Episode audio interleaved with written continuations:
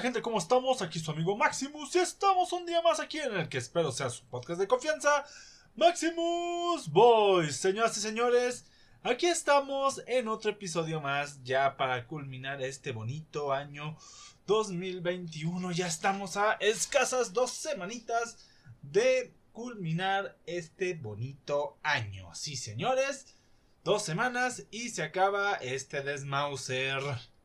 Y bueno, Hoy vengo saliendo de ver una película que a más de uno le llama la atención ir a ver y si no la han visto, por favor no se preocupen que en este podcast no vamos a tener spoilers de ella y estoy hablando de Spider-Man No Way Home. Y me puso a pensar, hmm, podría ser un podcast hablando de esta película, pero mejor para no meterme en problemas y en alguna que otra referencia que vaya a ser en spoiler, vamos a hablar mejor de lo que nos trajo el cine en 2021. Y créanme, gente, que no es para tener a mucha gente indiferente, pero también no es para odios o amores. Eh, la verdad, este 2021 ha sido un año, eh, digamos, muy XD en cuanto a cosas relevantes en el cine. Es cierto que hay cosas que a mí, en lo personal, me han fascinado, pero por lo visto, en cuanto a la opinión general y la opinión de los críticos en la mayoría de casos, tenemos varias películas buenas, pero ninguna que raye en la excelencia de esas películas milenarias o esas películas que han trascendido a través de las décadas, por no decir otras cosas. Así que vamos a empezar con em, las películas que me he estado dando cuenta que más rebombo, más, eh, ¿cómo podríamos decirle? Más fuerza han tenido últimamente. Primero vamos a hablar de una página que me encontré aquí llamada fotograma.es en el cual hablan de las mejores películas de estreno en 2021. Hay que aclarar, son películas de estreno en 2021, ya que cuando yo hable de las películas que más me gustaron en este 2021, pues serán películas que yo haya visto en 2021, bien se pudieron haber estrenado a finales de 2020, pero hasta ahí es lo máximo. Hay películas como First Cow o La Primera Vaca, o First Cow, perdón, no lo pronuncié mal, que es una película que según se estrenó el 21 de mayo, yo la verdad no la he escuchado, pero aquí la tienen como la number one. También tenemos películas como Petit Mam, Maman, Petit Maman, que supongo que es una película francesa. Esta fue estrenada hace poco, el 29 de octubre, igual no solo voy a poner los nombres y lo que me parece. Aquí parece una pues película de aventuras de niñas, o bueno, eso es lo que parecía. A ver, ahorita viendo rápido, sencilla y delicada, lleve engaños, es una película descomunal, una de las experiencias más transformadoras que nos ha ofrecido. Parece que es una película de esas que desgarran el alma. Aquí nada más nos ponen a dos niñas pequeñas viendo una mantita, así que yo pensé que era aventura, pero al parecer no. Hay una que se llama El Poder del Perro, una película que sí he escuchado que es muy buena, la verdad yo no he tenido la fortuna de verla. Está en Netflix desde el 1 de diciembre. Vamos a ver si hoy le damos una oportunidad de verla. Y en cines estrenó el 19 de noviembre. Así que ahí se tiene la oportunidad. La de El Poder del Perro. Parece que ha sido una de las mejores películas que ha salido este año. También tenemos. Ah, perdón por la traba. Tenemos Titane o Titane. Que parece ser una película esto a lo del demonio de neón. O eso es lo que me parece indicar. Ah, contar demasiado sobre la película de Titan podría pondría en peligro para aquellos que no la han visto la experiencia cinematográfica más bizarra, radical y sorprendente del año.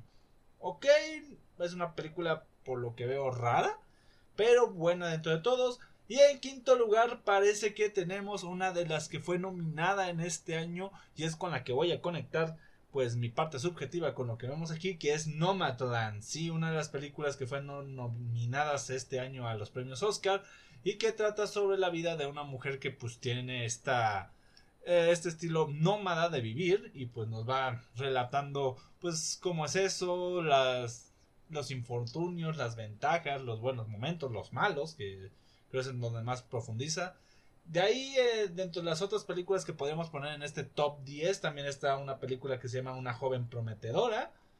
Interesante nombre. Otra, otra ronda o drug. No es drunk, es drug, sin la N. También está Keva Dice Aida, que no sé de dónde sea, no me suena una película muy conocida. Minari, que es otra película pues que la verdad sí me llama la atención y pues nos habla sobre la migración de eh, Oriente hacia Occidente y cómo es este cambio de vida. Y por último, una película que supongo también es europea llamada Annette. Bueno, ese vendría a ser el top 10 que nos presentan aquí de, de películas de este bonito año. Ahora también pues vamos a hablar un poco de lo que a mí me tocó ver, porque les soy sincero, de las que pusieron ahí, nada más vi dos. Y bueno, antes de hablar de las cinco primeras películas que a mí pues me, me llegaron a, gustar, pues quiero hablar un poquito de las que quedaron fuera de esta lista. Yo nada más voy a hablar de las cinco que más me impactaron. La verdad fue un pues eh, ranking difícil de hacer porque tuve que sacar unas eh, siete películas. Que por cierto, ahorita se me estaba olvidando una, así que la voy a agregar aquí. De estas 12 películas, nada más voy a profundizar en 12, en 5, perdón. De estas 12, nada más voy a profundizar en 5. La verdad, este va a ser un podcast sobre todo informativo, tipo top. Espero les agrade. Voy a intentar argumentar algunas de las películas y alguna que otra película no la voy a. ¿Cómo se dice? No la voy, no voy a profundizar tanto. A ver, o sea, del top 5 va a haber películas en las que menos o más. Porque creo que son películas que pues son muy recientes, no mucha gente ha visto y creo que merecen pues su tiempecito. Hay otras películas de, a las cuales ya hasta les he dedicado un podcast a ellas, a ellas solas. Así que pues ahí se va a ir repartiendo. De las películas que no entraron al podio están Minari, que ya la comenté. Bueno, voy a empezar con las nominadas al Oscar y no entran aquí porque sí son películas buenas, pero siento que son de esas películas que les va a gustar a la gente conocedora o a la gente que le guste este tipo de películas más reflexivas. Porque en este mundo sé, y sobre todo a la gente que pues está alrededor de uno, pues creo que les gustan más películas entretenidas, no quieren ir tanto al cine a pues pensar, reflexionar y eso, sino van más a pasar un buen rato, divertirse y estas películas son muy buenas artísticamente, pero creo que les falta un pequeño plus para también tener esa parte de entretenimiento. Yo solo comento, si tienes oportunidad de darle lugar a una película fuera de lo que es el mundo del entretenimiento, creo que estas son muy buenas, como lo son Judas y el Mesías Negro, la cual se encuentra en HBO Max. También está El Padre, Nomadland y Minari. Esas serían de las que podría hablar que fueron nominadas al Oscar y de las que creo más destacables. Otras películas que no han que salieron este año precisamente y pues para nada, no creo que ni estén nominadas al Oscar, igual y una de ellas sí, pero siento que son películas muy entretenidas, pero se quedan unos pendañitos por debajo, nada más por cuestiones de gustos y por cuestiones eh, de intentar ser pues lo más consciente de esto. Por ejemplo, tenemos el caso de Mortal Kombat, que fue creo que para mí una sorpresa. Sé que a la mayoría de gente que no sepa de la franquicia o no sepa de los personajes le va a parecer una película hasta burda y en algunos momentos con frases forzadas. Pero si a ti te gusta mucho Mortal Kombat, creo que es un buen homenaje a la saga. Y también es una película que parece reescribir la historia de los juegos, ya que aquí se hace como un previo previo al torneo, el torneo del Mortal Kombat, y es lo que llegamos a observar. No, no llegamos a observar como muchos críticos han dicho que esperaban ver ya el torneo de una en el primer Mortal Kombat. No, aquí es como que una película previo a esos torneos. Es como que una reescritura donde es cierto que hay algunos personajes que sí los modifican en gran manera. Por ejemplo, el caso de Milena que literalmente le cambiaron todo el trasfondo porque Milena literalmente es un clon de Kitana y Kitana ni sale en esta película así de fácil, así que pues les digo, le quitan un poquito de de trasfondo a algunos personajes o los cambian radicalmente, pero pues nos dan lugar a ver qué es lo que dan de perspectiva, pero siento que las escenas de pelea y sobre todo ese el enfocarse en, en personajes tan conocidos como lo son Sub-Zero o Scorpion creo que fue algo atinado para atraer a la gente. Pero de ahí en fuera siento que es una buena película, más no una excelente película de videojuegos. Creo que aún hemos llegado hasta eso. Igual en un futuro puedo llegar a traer sobre las series que más me han gustado ver, porque creo que este año es en el que más series he llegado a vislumbrar, he llegado a ver, así que pues puedo dar otro tipo de recomendación. Y también tengo que hablar de Dune y de Suicide Squad. Dune es una película que se me hizo algo densa, al principio, pero también tengo que recordar cuánto tiempo me tocó leer eh, las primeras páginas del libro, porque sí, es un libro que empecé a leer, no terminé de ver, conozco de qué va la trama y digamos que intentaron adaptarlo lo más posible, ya que es una película difícil en ese sentido, o sea... Mm, hay muchas veces donde la ficción es parte fundamental de la historia. Creo que en Dune más que la ficción es todo el trasfondo combinado con la misma. Así que si combinas una parte importante que es la trama, que es el trasfondo de la historia, con que eso mismo esté junto con pegado con la ficción, pues es un poquito difícil de adaptar. Así que para la labor que se tenía que hacer con esta obra, siento que es algo digerible, siento que es algo bueno. Obviamente no es para nada lo que van a encontrar en la lectura. Yo sí les, si quieren saber sobre la historia de Dune, vayan a leer el libro, eso sí, pero como un material de adaptación siento que no lo hace de todo mal y es una película que pues te llena con ese sentimiento de, de aventura hasta cierto punto después de los de los primeros minutos porque sí tiene un inicio un tanto lento donde nos meten hasta cuestiones de política ah, podemos decir que hasta reinos y así y demás y además de poderes interplanetarios, razas y otras cosas. O sea, te ponen mucho en contexto y se siente un poquito denso, un poquito aburrido, pero ya después cuando empezamos con la parte de la aventura donde pues nuestro, nuestros protagonistas pues ya empiezan con todo esto del mundo de Dune, pues ya como que se va viendo un matiz más digerible, por así llamarlo, de la película. Y de Suicide Squad, ¿qué le puedo decir? La reinvent... Revendida. Bueno, el arreglo que necesitaba la película de 2016, 17, no me acuerdo muy bien en qué año salió. A ver, voy a hacer una investigación rápida aquí aprovechando que tengo la página. Suiza de Squad, a ver. Uh, salió en 2016. En la película del 2016, de la cual lo único rescatable, la verdad, en plano muy personal, fueron los personajes de Amanda Waller.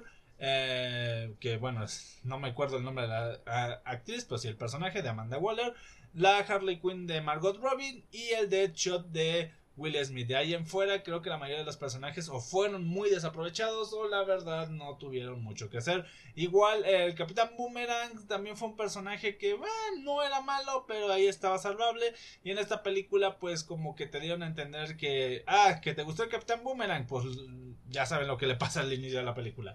Ah, pero sí creo que esta es una mejor manera de llevar esto. La verdad me impresionó mucho sobre todo el trabajo que hizo John Cena, que era del que menos me esperaba y pues hizo un buen trabajo en esa película. Sé que dije que no iba a profundizar mucho en esta película, pero tengo que sopesar lo que no voy a hablar de otras.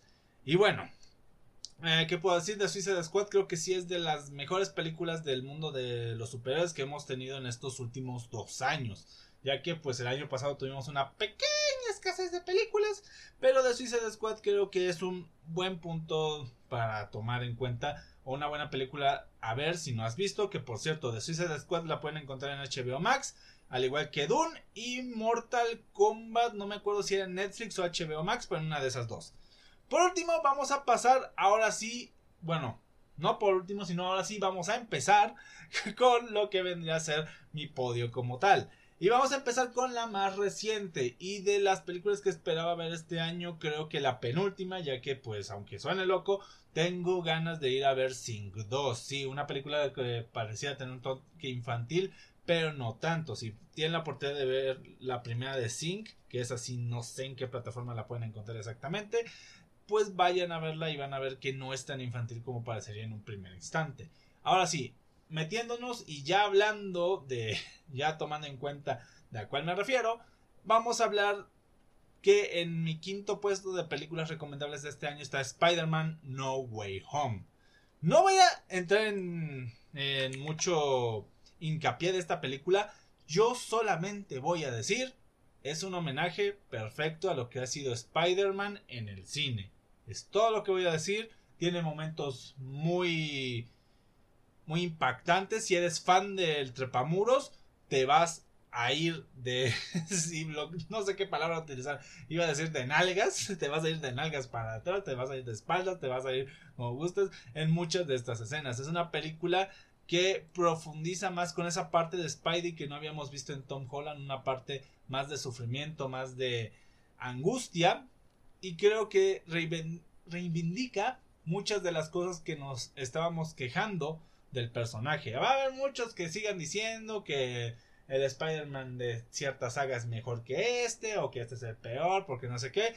A todos ellos solo recordemos, este no es el Spidey para nuestras generaciones, que son la generación millennial y así, sino es para una generación más, para que más de eh, principios de los 2000, inicio del 2010, es para una generación de ese estilo. Igual si ustedes se ponen a leer eh, la saga de Spider-Man Marvel Now, ese es el Spider-Man que intentan traer, un Spider-Man que va más por el lado tecnológico, que sí tiene una parte inteligente, pero ya no tiene ese prototipo de nerd antiguo, ya tiene otro matiz del personaje. Y es cierto, el Spider-Man anterior para nosotros sigue siendo mejor y objetivamente hasta podemos decir que está mejor construido en ese sentido.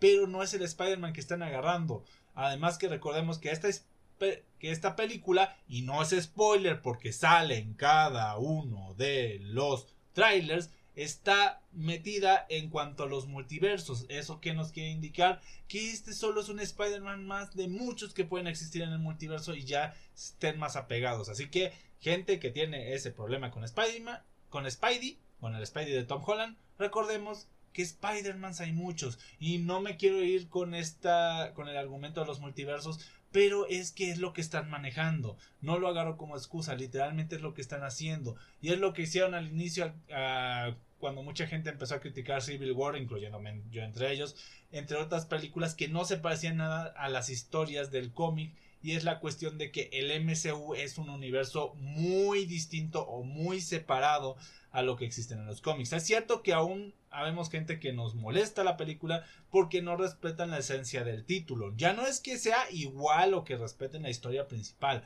sino que no respetan la esencia del título, como por ejemplo en Civil War, que no parece una guerra civil para nada, y en Thor Ragnarok, que no parece un Ragnarok. Ese es el problema. O sea, te ponen la destrucción de, de Asgard para justificar que es un Ragnarok y en el caso de ¿cómo se llama?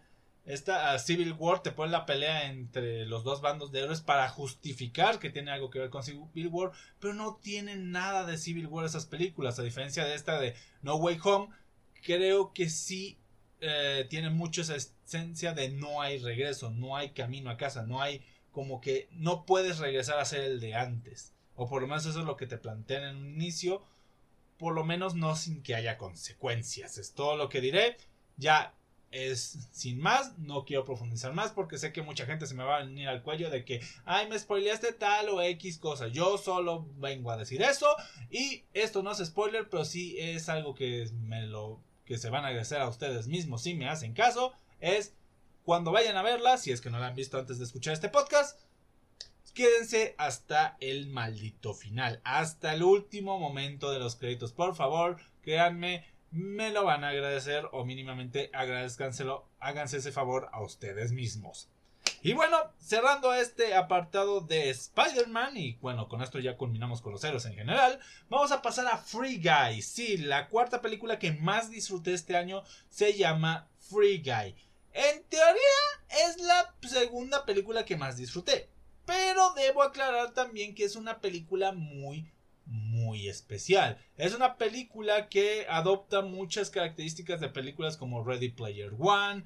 Eh, este. Se me fue esta película. The eh, Truman Show. Eh, cositas de los videojuegos, cositas de la cultura popular. En sí hay una escena ya al final de la película la cual me encantó con un con el cameo de un actor en particular. Pero es una película que exactamente es eso, es un es un este festival de cameos, es un festival de diversión, es un festival de cositas aderezado con un poquito de crítica social y de eh, ramas filosóficas que no llegan a explotar del todo porque hay tantas cosas metidas como lo que pasó en Red Player One que a ninguna le podemos tomar del todo esa seriedad que necesita. Pero es una película demasiado disfrutable y una película que hace su intento y creo que si, le, si, te vas a alguna de las ramas y la llegas a absorber en su totalidad en cada uno de los personajes, en cada uno de lo que hace, pues te vas a llevar una grata sorpresa. Además de que es una película de la cual mm, es muy difícil que salgas indiferente de la misma, ya que o la terminas amando por todo lo que te, te ofrece o la terminas odiando por solo ser un recopilado de cosas. Así que Free Guy es una película que recomiendo mucho, sobre todo si te gustan todos estos, todo este concepto de mm, películas de mezcolanza que son para entretenimiento. Creo que es la mejor en ese sentido que ha salido este año. Y ahora, pasando al apartado de la animación, tenemos a nuestra tercera eh, competidora de o nuestra tercera película y es la que pienso yo la que pienso yo la mejor película de animación en este 2021 y es Los Mitchells contra las máquinas. Sí, una película que eh, seguro cuando escucharon el título han de decir, ¿Los Mitchell contra qué? ¿Qué clase de título popó es ese? Créanme que el título sonará muy simple o sonará muy burdo, pero la película es hermosa desde la cuestión de la animación, las técnicas referenciales. Eso sí, se, les recomiendo verla en inglés con subtítulos, ya que las voces en español latino, en lo personal, no me terminan de convencer. Una cuestión ya muy personal, pero sí es una película que creo vale demasiado la pena ver. Es muy entretenida, tiene muchos eh, preceptos en cuanto a cumplir expectativas, en cuanto a el cumplimiento de los sueños. Creo que es una película que engloba muy bien eh, el tema de seguir tus metas, el, el, hecho de seguir tus objetivos, hacer de tu vida lo que quieras, que es hay momentos en los cuales tenemos que ceder, pero no por eso abandonar nuestros sueños. Es decir, a veces tenemos que como que aflojar la soga para poder eh, crecer en nuestras vidas. somos tan complejos en ese sentido que hay momentos en los cuales es mejor ceder algunas cosas y no siempre estar como como palito, como línea recta por la calle. Hay momentos en los cuales tomar un desvío no está del todo mal, solamente hay que saber en qué momento hay que tomar ese desvío, hay que saber cómo agarrar eso. Mucha gente te va a decir que no, tú ve directo a tus sueños y que no te importa nada más. Y es cierto, en parte así debería ser. Pero hay momentos en los cuales sí tenemos que ver por otras cositas y que no simplemente nuestro mundo es todo lo que importa. No sé si me explico en ese sentido, porque a veces podemos caer en otro lado en el cual ya sería la, el, el egoísmo y, la, y el egocentrismo, lo cual pasa mucho esto. Lo que pasa aquí es que nos lo ponen de una manera en la cual lo podemos comprender y no se nos hace tan pesado, tan odioso. O bueno, eso quisiera pensar, pero sé que a muchos les va a parecer odioso el personaje que lo pone, sobre todo porque a la mayoría de gente de mi edad ya los personajes estos de adolescentes, adolescentes obstinados ya empiezan como que a caer mal. Pero siento que en esta película está bien manejado para lo que es. Siento que no tratan como niños al espectador, aunque parecía una película infantil.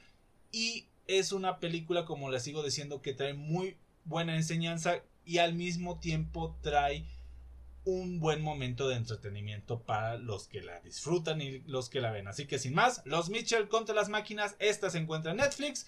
Free Guy, eh, creo que si no me acuerdo, se encuentra en Star Plus, que es esta página, que es este canal de stream que está junto con pegado con Disney Plus. Y obviamente Spider-Man No Way Home apenas acaba de salir en los cines, así que pues, no tengo más que decir que vayan al cine si quieren ver Spider-Man No Way Home. Y las últimas dos son películas que hasta el momento y hasta donde tengo entendido son exclusivas de Netflix. O bueno, déjenme ver la número uno, ahorita no voy a decir nada. Simplemente quiero checar por no decir, porque no quiero decir una barbarie. Aquí está. Eh, sí, Netflix. Ok, estas dos películas se encuentran en Netflix y estas dos películas tocan temas un poquito fuertes en el sentido, no en el sentido de que tengan clasificación C o sean películas que, uy, le van a traumatizar a muchos, sino que son películas que si ves desde un apartado más profundo y filosófico, te vas a topar con historias que pueden llegar a sacarte la lagrimita. En segundo lugar tenemos una película que salió no hace mucho y creo que aún hay mucha gente que no sabe de ella. Protagonizada por Sandra Bullock, imperdonable.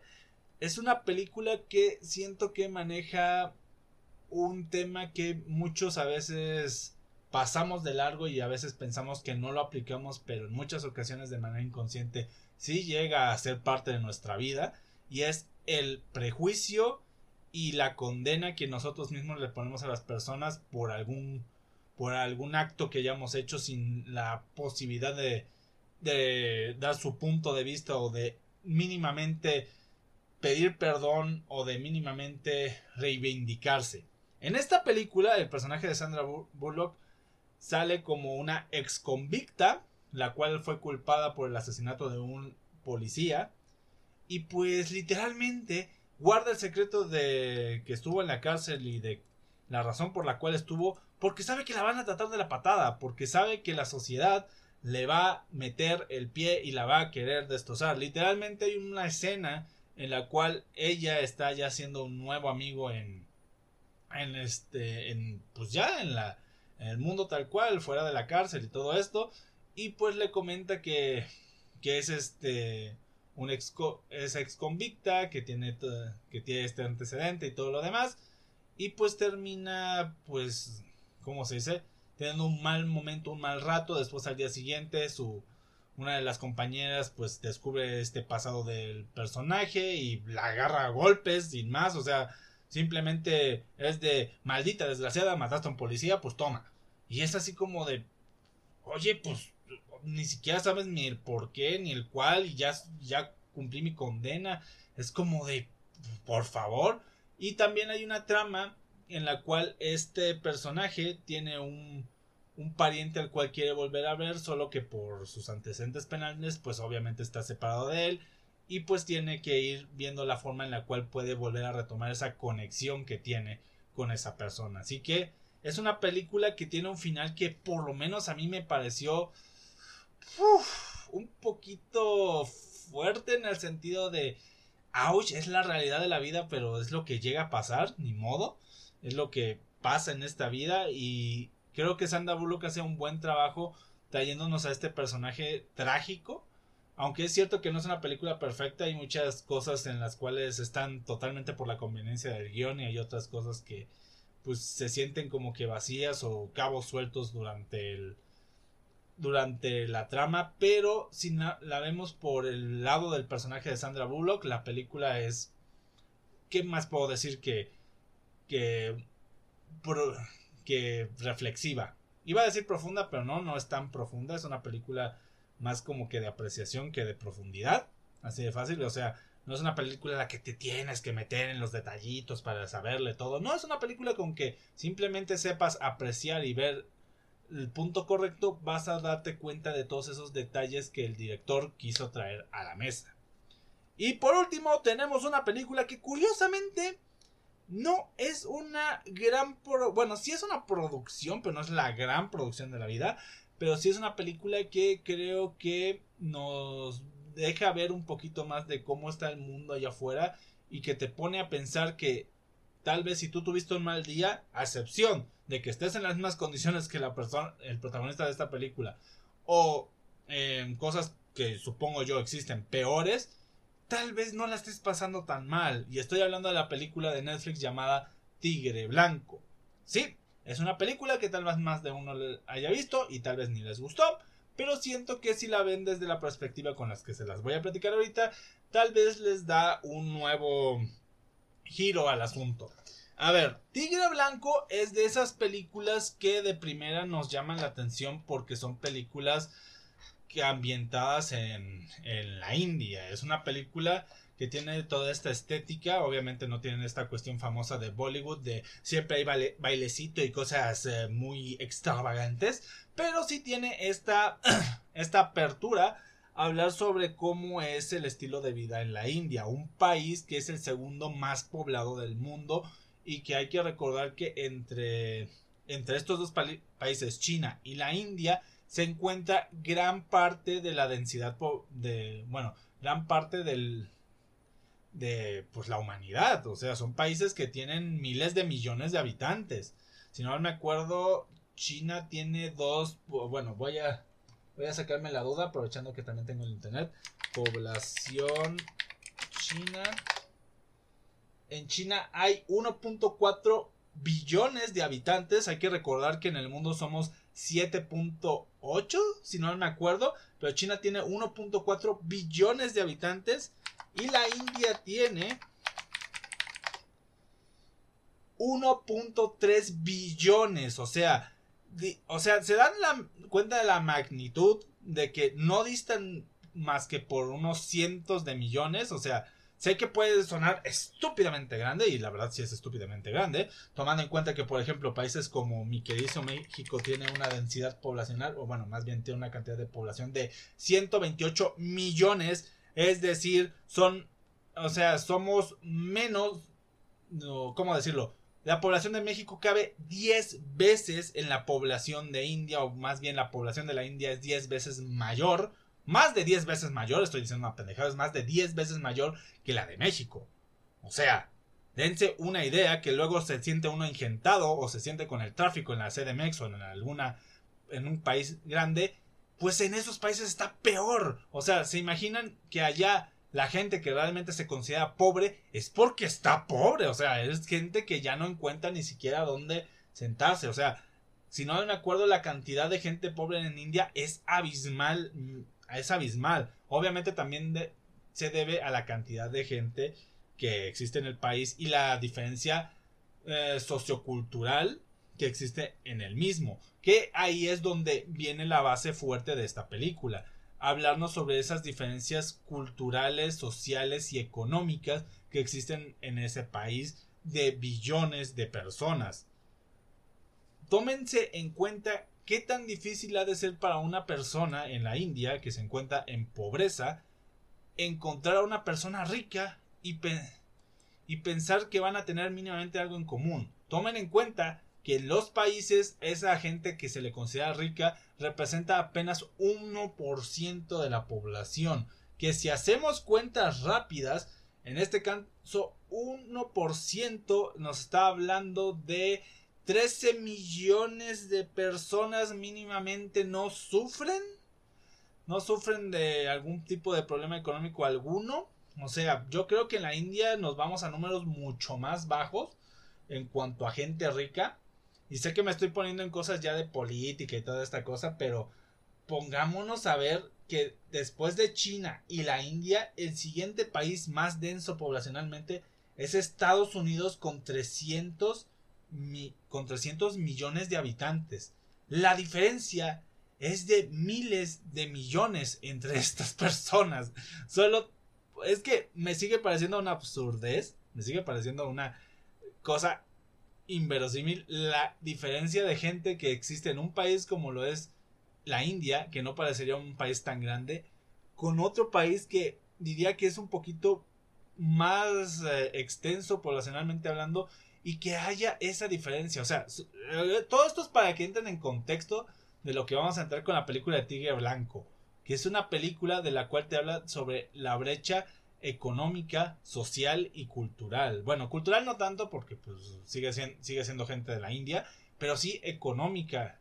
O sea, la diferencia y lo que es escalar de ser una persona pobre en la India a ser una persona mínimamente pudiente, por así llamarlo. Y siento que es la parte que más llama la atención. Eh, todo el tramo y toda la travesía del, del, hombre poco privilegiado a esos extractos sociales en los cuales ya puede decir yo soy una persona que no tiene problemas para vivir y sobre todo también imponerse hacia, hacia la parte ahora sí cultural de su propia gente una gente que ya decía ah ya estuviste ahí tanto tiempo ya mejor regrésate cásate con la vecina cosas por el estilo o sea cosas que pues nosotros a veces no lo percibimos porque a veces estamos en buena posición. Digo, si tú estás escuchando este podcast, no creo que estés del todo mal. Si tú eres una persona que tiene la posibilidad de escuchar este podcast y no sufre o lo está escuchando de manera de, ah, sí, cuando pueda voy a escuchar esto, no creo que seas el tipo de persona que realmente esté sufriendo económicamente, porque tienes pues para pagarte tanto un dispositivo para escuchar eso, esto, mejor dicho, como para este tener internet durante el tiempo que quieras para decir en el momento que yo quiera lo escucho. Si te topaste con esto en algún momento y estás pagando tus ya no sé cuántos sean creo que 15 pesitos del ciber y estás escuchándome pues te lo agradezco igualmente pero igual tal vez no sea el mejor capítulo para escuchar. Tengo otros que tal vez te puedan servir un poco más. Pero sí, esta película es una película fuerte en ese sentido porque nos hace topar con una realidad de un país en la cual esa brecha que nosotros llegamos a ver es aún mayor y es más difícil de escalar porque en cada maldito minuto hay gente que quiere salir de ese universo o, en e, ese estatus de pobreza en uno de los países más densos poblacionalmente del mundo. Así que Tigre Blanco es una película que la verdad a mí me gustó, sobre todo por la parte reflexiva. Es cierto que es una película que tiene algunos momentos que dices, what the fuck, esto por qué salió o esto por qué me, me lo ponen aquí. Pero al final de cuentas siento que es una película que vale mucho la pena ver. Siento que de las, no diría que es la mejor de las películas, pero es la que más disfruté analizar y de la que más mm, podcasts subsecuentes logré obtener. Así que, ah, tomando en cuenta la importancia que fue en este 2021 esta película para mí, creo que es la película que más recomendaría que le den un ojito. Así sin más, terminamos con esto de lo que fue el cine en 2021. Sé que hay varias películas que me han de faltar por ahí ver. Por ejemplo, está la de eh, Army of the Dead, que es una película que le hicieron mucho bombo, pero pues la verdad un poquito XD. Sé que tampoco hablé del Snyder Cut, que es una versión mejorada de la Justice League del 2017, pero mm, no sé, o sea, cuando le hice el podcast en ese momento hasta cuando le hice su capítulo hasta dije que era la mejor de DC, no sé qué, pero volviéndola a ver solo vi que era una versión mejorada de lo de 2017, pero no esa mejora no significa que la ponga en un pedestal. También hay películas que me llevaron a decepcionar con el paso del tiempo, como Raya, que en un momento me gustaba todo esta esta cuestión avataresca, y me refiero a Avatar la leyenda de Ang, no la película de Avatar de que tuvimos ahí en, por 2009. Pero después la fui viendo y reanalizando y no me terminó de convencer, como que no preservó esa primera impresión. También hay películas que no he visto y están muy bien calificadas o que a la gente le ha gustado, como el Ray Richard, una familia ganadora, que es una película protagonizada por Will Smith. También tenemos películas que pues no, no le dediqué tanto tiempo como me gustaría, como más dura será la caída. También Cop Shop, está Alerta Roja. También está Shang-Chi, que es una película que me sorprendió mucho, pero no me terminó de enamorar como para ponerla en un top 12 de, de este año. También tenemos películas, bueno, ya hablé de Army of the Dead, la película que es de que sería The Army of the Thieves, que es la Armada de los Ladrones, que es una que es un spin-off que me llegó a gustar más. También tenemos películas como lo fue, ah, se me fue esta esta película. Les digo, es que hay algunas que ni me acuerdo, siento que no, no llegaron a ser tan mm, importantes para mí este año. Tuvimos una película de James Bond, la cual no está mal, pero creo que de las que han salido, pues la de Spectrum está un poquito por encima. también hay películas eh, curiositas como la de Cruella, que también le hice un episodio de podcast. Estoy aquí viendo la lista porque les digo, estoy seguro de que hay películas que se me están yendo como Nobody o Nadie, que es otra película muy de acción, muy al estilo de búsqueda implacable, me dio mucho esa, ese sentido y pues si les gustan películas como John Wick o Búsqueda implacable, Nadie o Nobody, como la quieren buscar, es una muy buena opción. las películas de Batman de Long Halloween, que creo que es una de las adaptaciones que más me gustaron en este año. Bueno, creo que es la única que sacó DC este año. Y pues creo que sería todo. Ah, bueno, este es un tema polémico. Porque sé que a la crítica no les gustó mucho, pero sé que al público en general le va a gustar esta película. Yo en lo personal hubiera sido mi número 13, pero 13 es 13, no es 12, no entra en un top 12, así se quedan las cosas. Y tenemos Descuida, yo te cuido o I Care a Lot. Una película que absorbe mucho de, o bueno, muchos dicen que es una copia descarada de otra película de antaño, pero a mí me gusta porque es una película que prácticamente no tiene héroes, ¿ves? La perspectiva de uno de los villanos de esta cinta y es ahí donde te vas. Es una película muy moralmente ambigua que la verdad recomiendo, si no me acuerdo también se encuentra en Netflix.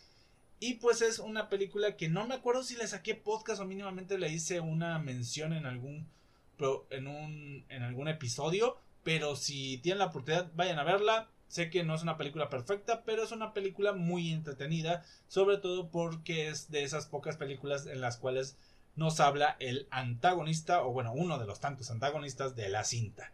Y bueno, ahora sí, voy a terminar, pero no sin antes darles tres pequeños avisos. El primero es que al mismo tiempo en el que está saliendo este podcast, va a estar habiendo un video en el canal de YouTube donde tras ver Spider-Man No Way Home, voy a clasificar en mi famosísimo estilo de tier list las películas de Marvel y también las series que salieron este año porque siento que pues al ser de la misma productora van a estar ahí. Pero no solo nos vamos a quedar con eso sino con varias películas de Marvel que tal vez uno que otro no recuerde que hayan existido. Así que creo que va a ser la tier list de Marvel en el cine más completa exceptuando las películas animadas porque para ellas no no puedo decir mucho. Muchas de ellas son buenas otras son decentes otras son raras pero me voy a quedar simplemente con lo live action a excepción, a excepción perdón, de What If, porque de eso sí tengo algo que platicar. Segunda cuestión y segundo aviso, el resto de podcasts en este año van a ser de este estilo, van a ser de platicando sobre qué me pareció cierto ámbito de la cultura geek popular, entre otras cosas, en este 2021. Igual planeo que vayamos a tener alguno financiero, también como comenté, igual vamos a tener uno de series, no vamos a tener de cómics porque debo admitir que desde Ah, unos años para acá. Creo que 2021 es el año en el que menos cómics he leído, así que no tengo mucho que platicar sobre cómics. Y finalmente, pues también supongo que hablaré un poco del mundo del coleccionismo y otras cosas por el estilo. Y la última noticia del día de hoy, bueno, esa es la de siempre, es pasen al resto de las redes sociales. Ya, como les comenté, está Maximus World, que es el canal de YouTube que tenemos y en el cual estamos, creo que muy bien, con los temas de juegos MOBA y juegos TCG. También traemos una que otra tier list particular de vez en cuando. E igualmente les traemos más cosas del mundo de la cultura pop. También tenemos em, Maximus Collection en Instagram, que es el canal donde intento subir lo máximo que puedo del mundo del coleccionismo y el detrás de cámaras de lo que estamos haciendo aquí. Últimamente lo he tenido algo abandonado, abandonado pero es porque no he pues no he sabido qué subir, así de fácil. Soy una persona que le gustaría subir todo, pero a veces nada, porque sé que si subo todo me voy a acabar rápido el contenido. Y finalmente está Maximus Dante in Face, que es la página de Facebook donde planeo estar subiendo lo que va a ir subiendo en la semana. Igualmente me gustaría que ustedes vayan participando ahí, poniendo cosas como qué les gustaría ver en un próximo video, en un próximo podcast y demás cosas. Ya saben, ahí está Facebook, está, está Instagram, está eh, YouTube y finalmente también pues por qué no mencionarlo, ya que estamos aquí en Spotify, también nos encontramos en Anchor en Google en este bonito podcast llamado Maximus Voice. No me quiero ir sin antes desearles un excelente día, tarde, noche, o sea, la hora que estén escuchando. Y nos vemos o escuchamos hasta la próxima. Bye. Adiós.